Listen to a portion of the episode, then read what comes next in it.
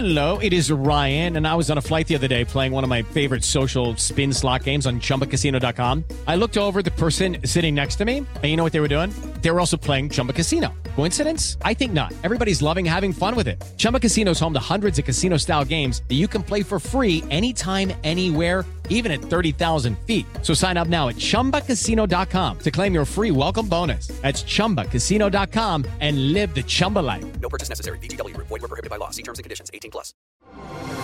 Así sucede con Carlos Martín Huerta Macías. En este podcast recibirás la información más relevante. Un servicio de Asir Noticias. Ya está con nosotros el doctor Sergio Asia. Hoy es martes y a esta hora está con nosotros. Llueva, truene o relampaguee, ¿no, mi querido doctor? Así es, don Carlitos. Eh, nosotros no podemos elegir el clima, pero podemos elegir ser felices todos los días. Eso sí. Eso sí. Eso sí. Eso me lo mandó mi esposa. Es- podemos, no podemos elegir si llueve o no, pero sí podemos elegir ser felices hoy. O sea, es la colaboración de la señora este día en Así Sucede. Ella también colabora con nosotros. Bienvenida al equipo, por supuesto.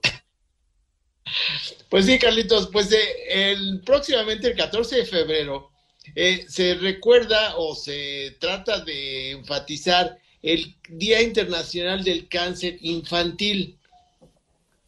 Y en realidad eh, el objetivo de, recordar ese día es que todos los niños del mundo deben tener las mismas oportunidades de diagnóstico oportuno y todos los niños del mundo deben tener oportunidad de un tratamiento óptimo para el cáncer. Con eso lograremos una, una sobrevida de más del 80%, si no es que más, como lo logran los países industrializados. Recuerda que el cáncer infantil representa el 5% de todos los cánceres, eh, aportando 250 mil casos nuevos anualmente. Esos son muchos. Y a pesar de que, de que el 5% no, no, no le impresiona a nadie, representa la principal causa de muerte entre los niños de entre 5 y 14 años de edad. México aporta 2.000 muertos por cáncer cada año. No conocemos las causas del cáncer. O sea, eh, decir que el cáncer, el cáncer es una enfermedad eh, de, muchos orígenes, muchas, muchos, eh, muy diferente. Cada cáncer se trata diferente, son enfermedades diferentes. Sabemos que muchas son ocasionadas por virus, como el papiloma humano que ocasiona el, el- cáncer cérvico-uterino. Eh, muchas son ocasionadas por, por la herencia. Conocemos familias que les da cáncer a, generación tras generación. Eh, conocemos cánceres que mutan, personas que mutan y ocasionan cánceres muy agresivos. Cuando las defensas del organismo están bajas, por ejemplo, en el pacientes con SIDA, los pacientes con SIDA que tienen defensas bajas desarrollan cánceres o tumores. Cuando se, se administran cortisona a dosis altas, hay, hay, hay, hay tumores. La contaminación ambiental. Todos sabemos que, que respirar eh, metales pesados, respirar, respirar smog, respirar azufre, respirar to- todo lo que echan nuestras refinerías y lo que echan nuestros automóviles a la atmósfera nos va a producir cáncer de vías respiratorias y sobre todo cáncer de pulmón que, que, que este, se está convirtiendo en una de las principales causas de, de muerte en nuestro país. El estilo de vida, la obesidad, la obesidad da cáncer, la obesidad da cáncer de, de colon, la obesidad da cáncer de, de hígado, la obesidad cau- causa, causa problemas de inmunodeficiencia, el, el- las radiaciones, el someter a los niños a radiografías innecesarias, a radioterapia cuando tienen otros tumores, van a generar nuevos tumores, eh, los agentes químicos, en fin, los orígenes del cáncer son, son múltiples. Y el cáncer en el niño eh, tiene una diferente perspectiva del adulto. No digo que el, que, el, que el cáncer en el adulto sea una sentencia de muerte, pero la probabilidad de que un adulto con diagnóstico de cáncer fallezca es mucho más alta que la probabilidad de un niño muera de cáncer. Los niños tienen una, esperanza de vida mucho mayor Y nosotros los médicos que tratamos a esos niños debemos cuidarles su calidad de vida, no actual, sino a futuro, que no deje, no solo que sobrevivan, sino que no les deje secuelas en el sistema nervioso central, en el corazón, en el intestino, en la estética corporal, en fin, su mecánica de movimiento. Entonces, la perspectiva del cáncer en los niños es diferente de los adultos. Les decía de la sobrevida. Hace unos años, en los, en los 50, realmente solo sobrevivían 10% de los niños. Ahora, cerca del 90% de los niños. México reporta una sobrevida a 5 años del 56%, o sea, es penoso, es mejor que antes, pero todavía estamos muy lejos de los países industrializados. Como decías, el tipo más común de, tumor en el niño, pues es la leucemia, los tumores, y después viene el linfoma, y de ahí vienen los tumores del sistema nervioso central, los del ojo, los de los huesos, lo importante es el diagnóstico temprano. Son poquitos niños, pero depende del médico de primer contacto que siempre sospeche la presencia de cáncer ante cualquier síntoma atípico o cualquier síntoma que no se eh, no evoluciona como debe de ser. Un dolor de cabeza, pues todos lo tenemos, pero un dolor de cabeza que dura días o semanas nos debe preocupar el niño está pálido, pues puede ser por muchas cosas, pero nos debe preocupar. El niño tiene un moretón muy grande, eh, pues nos, debe preocupar. Al niño le duelen los huesos, mm, pues a muchos niños les duelen los huesos, pero si persiste, nos debe preocupar.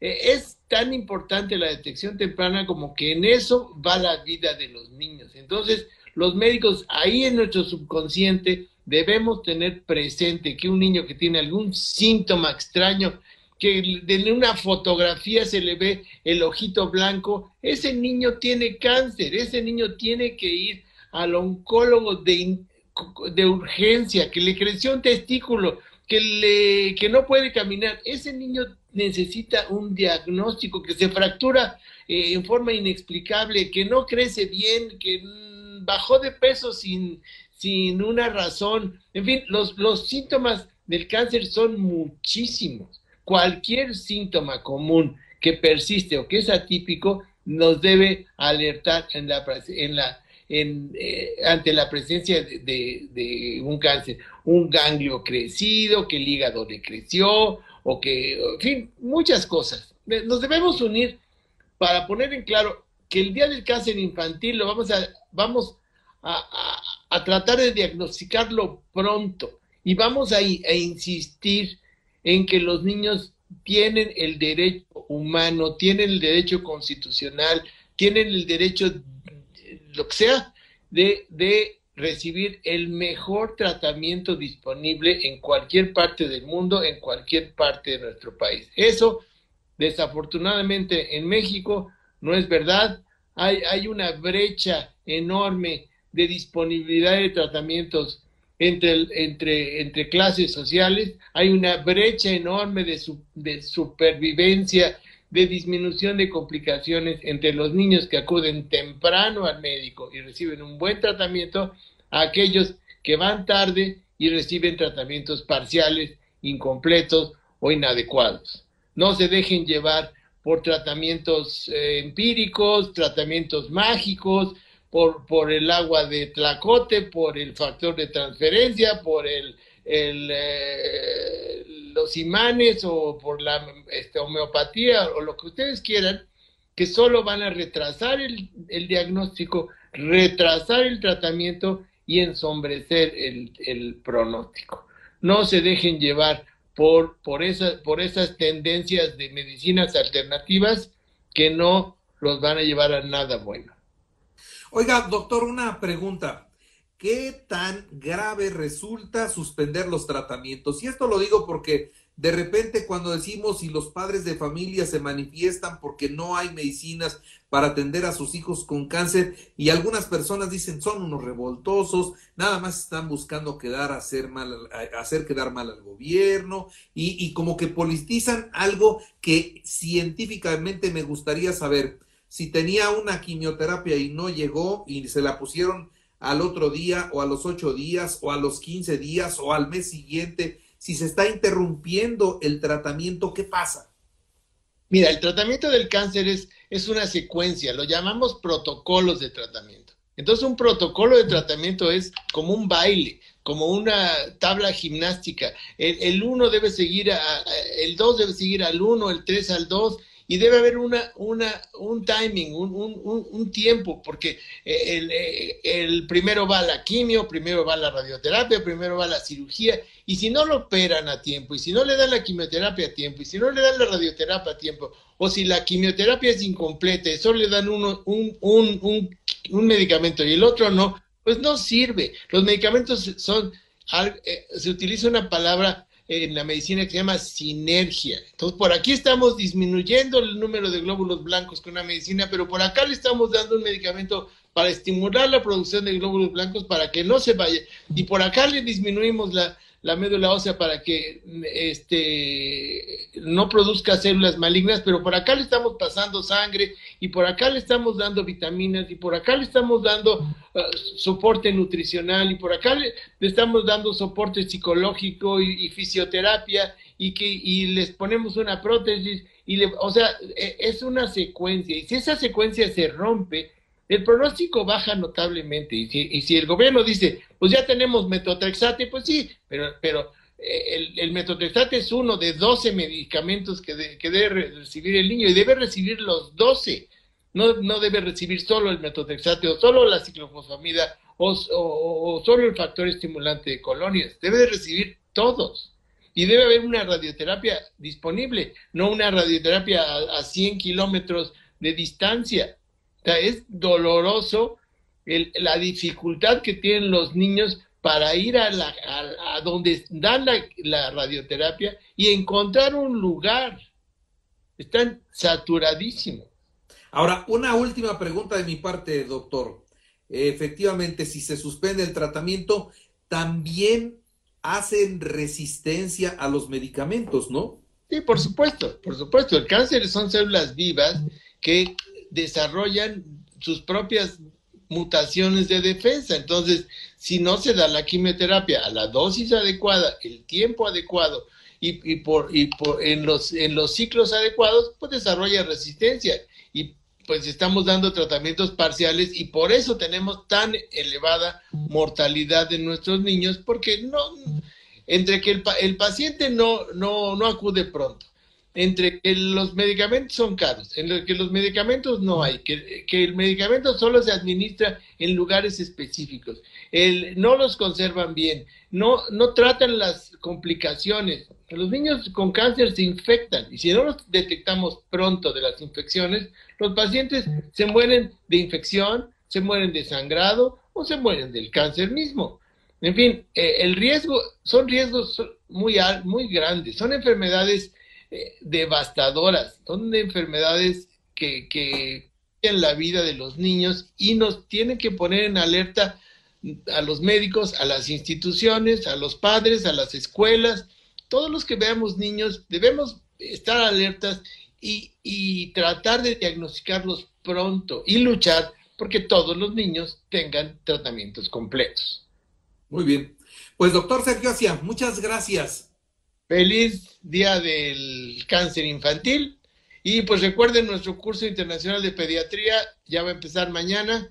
Hay un curso de padres que es gratuito. Por favor, www.cursopediatría.com. Ahí se pueden, se pueden informar. Búsquenlo, pues Pediatría Puebla, y ahí se pueden inscribir. Es gratuito para todos los papás.